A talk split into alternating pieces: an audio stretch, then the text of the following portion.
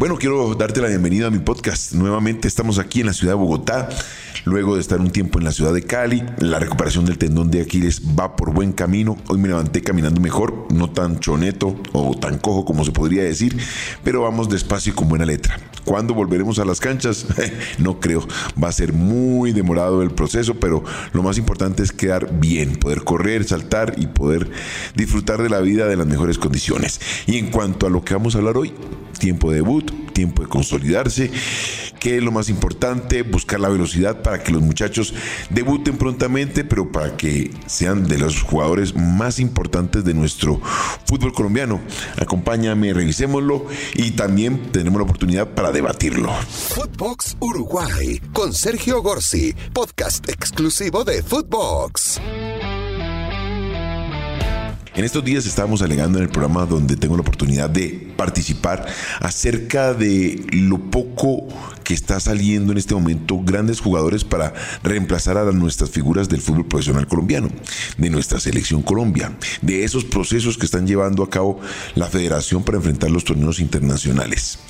Se me vino a la cabeza, o no a mí, sino a uno de mis compañeros, el tema de la famosa norma sub-18, sub-19, sub-20 y hasta sub-21 y entiendo que se necesitaba para oxigenar al fútbol colombiano generar algún tipo de norma donde obligábamos a los equipos a poner en campo a muchachos de 17, 18, 19 años en determinados momentos. En lo personal, siempre he estado en contra de esa norma. Creo que esa norma la instauró el profesor Reinaldo Rueda por la necesidad de buscar que nuestros jugadores de corta edad debutaran y se pudiesen ir consolidando en los equipos diferentes de sus ciudades y así poder ir engrosando las filas de la selección Colombia. Tener jugadores de donde escoger, jugadores que hubiesen tenido minutos y poder así ir consolidando una selección Colombia en diferentes categorías. Pues bien, entiendo que el fútbol profesional colombiano es un fútbol donde se busca la expresión misma y un arte que es practicar el fútbol.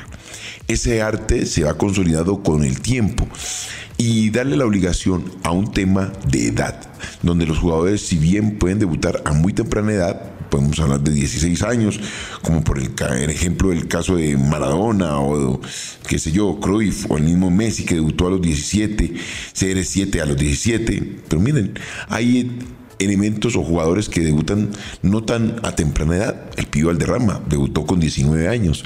O sea, una cosa es debutar y otra cosa es cómo te vas consolidando. Entramos en una espiral y una mm, jungla de necesidad para que los muchachos debuten a muy temprana edad. Pero en esa necesidad vamos obviando una cantidad de elementos de sus procesos de crecimiento que no les permiten madurar de forma correcta.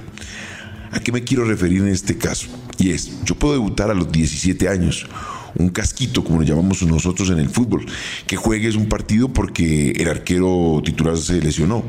Seguramente aparecerán excepciones, caso David Ospina, caso Buffon, que debutan y se quedan con su puesto durante toda la temporada y se quedan consolidados como los arqueros de determinada escuadra.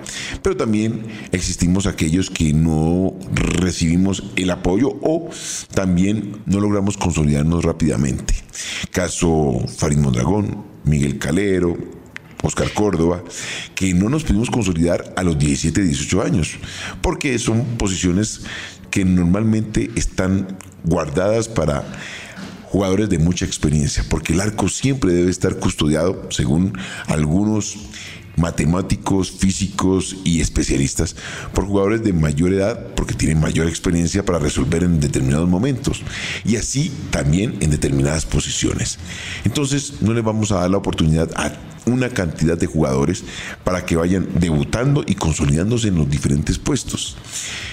Para darte un ejemplo, estos tres que te acabo de nombrar, y también puedo sumar a un René Guita y a un Eduardo Niño, no hubiésemos podido ser los arqueros consolidados de la selección durante determinado tiempo o ser mejores considerados en un determinado continente. Miguel Calero en México, Farid Mondragón en el sur del continente en Argentina, Oscar Córdoba después de su debut y consolidación con Boca Juniors, donde logramos títulos con Boca Juniors en Copa Libertadores.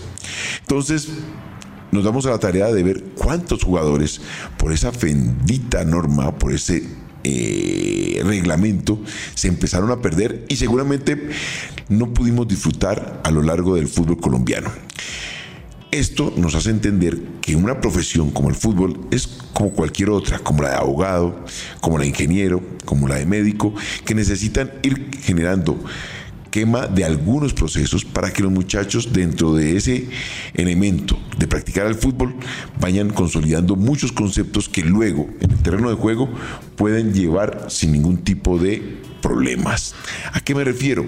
Toma de decisiones, momentos de experiencia que le permite resolver de forma correcta. A eso es a lo que me refiero.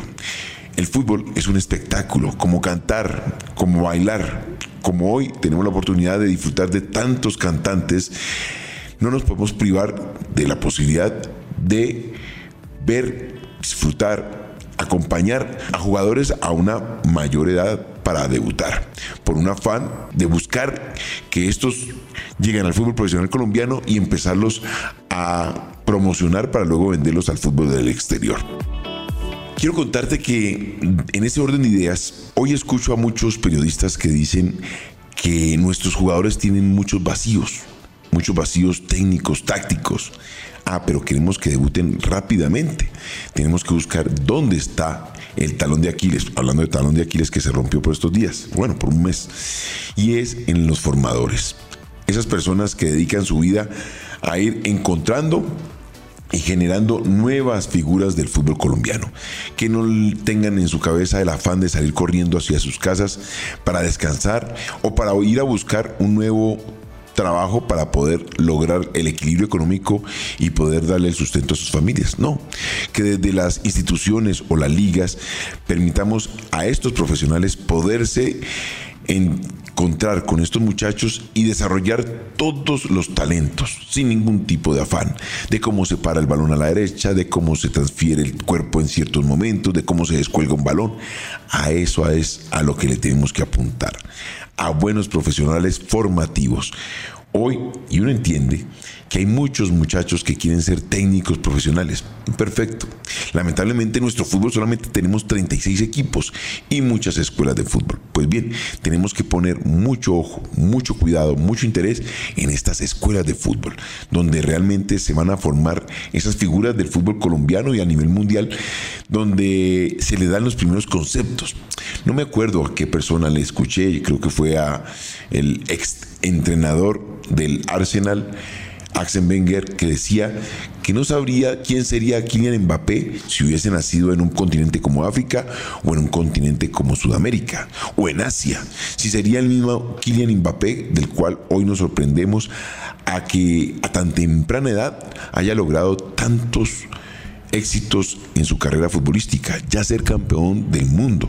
Eso es un éxito increíble y que pocos podrán eh, igualar, muy pocos como Pelé o como el mismo Maradona, pero las características de nuestros continentes y de nuestros países nos permitirían que estos muchachos debutaran a tan temprana edad y que tuviesen las oportunidades para los grandes sucesos que sus carreras van encontrando. A eso es a lo que me refiero. Nuestros jugadores necesitan más tiempo para madurar, para consolidar el concepto del fútbol como tal y no podemos ser ajenos a lo que nos rodea como cultura, a los problemas sociales, a los problemas de alimentación, a los problemas de entendimiento, la escolaridad de nuestros jugadores. Todos esos elementos hay que tenerlos en cuenta y las herramientas que le permitamos a tener a estos muchachos formadores de las nuevas figuras para que desarrollen esos nuevos talentos. A eso es a lo que me refiero. No nos podemos omnibular por todo lo que pasa en el viejo continente que cuenta con otras características, con otras facilidades, con otros estudios, con otros poderes económicos que les permiten desarrollar más habilidades a mayor velocidad. Somos colombianos, sudamericanos, sin entender que tenemos que evolucionar al ritmo que el mundo nos pide, pero entendiendo también nuestros limitantes. A eso te invito, a que no descartemos a nuestros talentos solamente porque no tienen 16, 17 años. No, tenemos que darles tiempo para que se consoliden, para que crezcan y nos den mayores alegrías. Seguramente se van a equivocar, pero dentro de esos errores también nos van a dar muchas satisfacciones.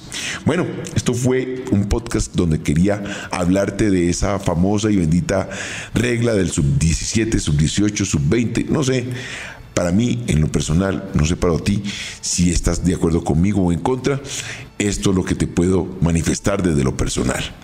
Démosle tiempo a los muchachos para que maduren, para que crezcan y nos regalen toda su sabiduría y todo su talento. Sabes que me puedes encontrar aquí en Footbox Colombia, en todas las plataformas, pero exclusivo de Footbox. Esto fue Footbox Uruguay con Sergio Gorsi, podcast exclusivo de Footbox.